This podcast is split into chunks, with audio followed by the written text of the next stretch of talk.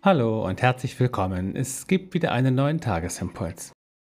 Die Losung dafür steht heute im Psalm 117 und sie lautet, Mächtig waltet über uns seine Güte und die Treue des Herrn währt in Ewigkeit.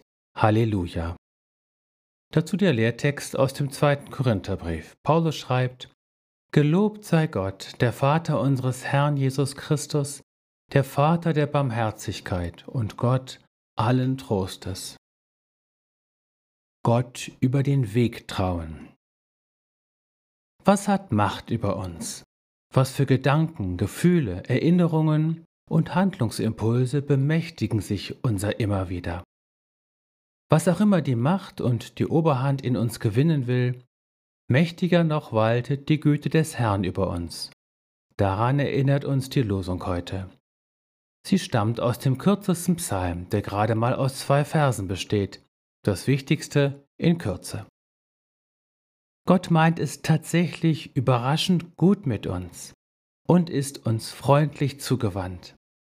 Bei Gott ist diese Haltung gütiger Zuwendung keine vorübergehende Laune, sondern sie ist beständig und Gott lässt sich durch gar nichts davon abbringen.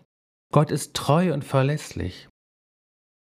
Wenn wir zu ihm kommen, müssen wir uns niemals darum sorgen, was uns bei ihm denn heute wohl erwartet. So kannst du dich auch heute ganz getrost dieser Güte und Treue Gottes überlassen. Halleluja. Mit einem Halleluja, nämlich einem Gelobt sei Gott, beginnt der Apostel Paulus nach dem Eingangsgruß auch seinen zweiten Brief an die Gemeinde in Korinth. Der gütige und treue Gott, ist durch Jesus Christus unser Vater, voller Barmherzigkeit und überaus tröstlich. Wir kennen die Redewendung zu schön, um wahr zu sein. Könnte es sein, dass wir aus diesem Grunde insgeheim solchen Aussagen misstrauen und auf das große Aber warten? Unser Vater im Himmel ist zu alledem geduldig und hat einen langen, einen ewigen Atem. Er wartet darauf, dass wir uns ganz auf ihn einlassen, ihm seine Güte und Treue, seine Barmherzigkeit und seinen Trost glauben und abnehmen, um seines Sohnes Jesus willen, der uns das Antlitz des Vaters geoffenbart hat.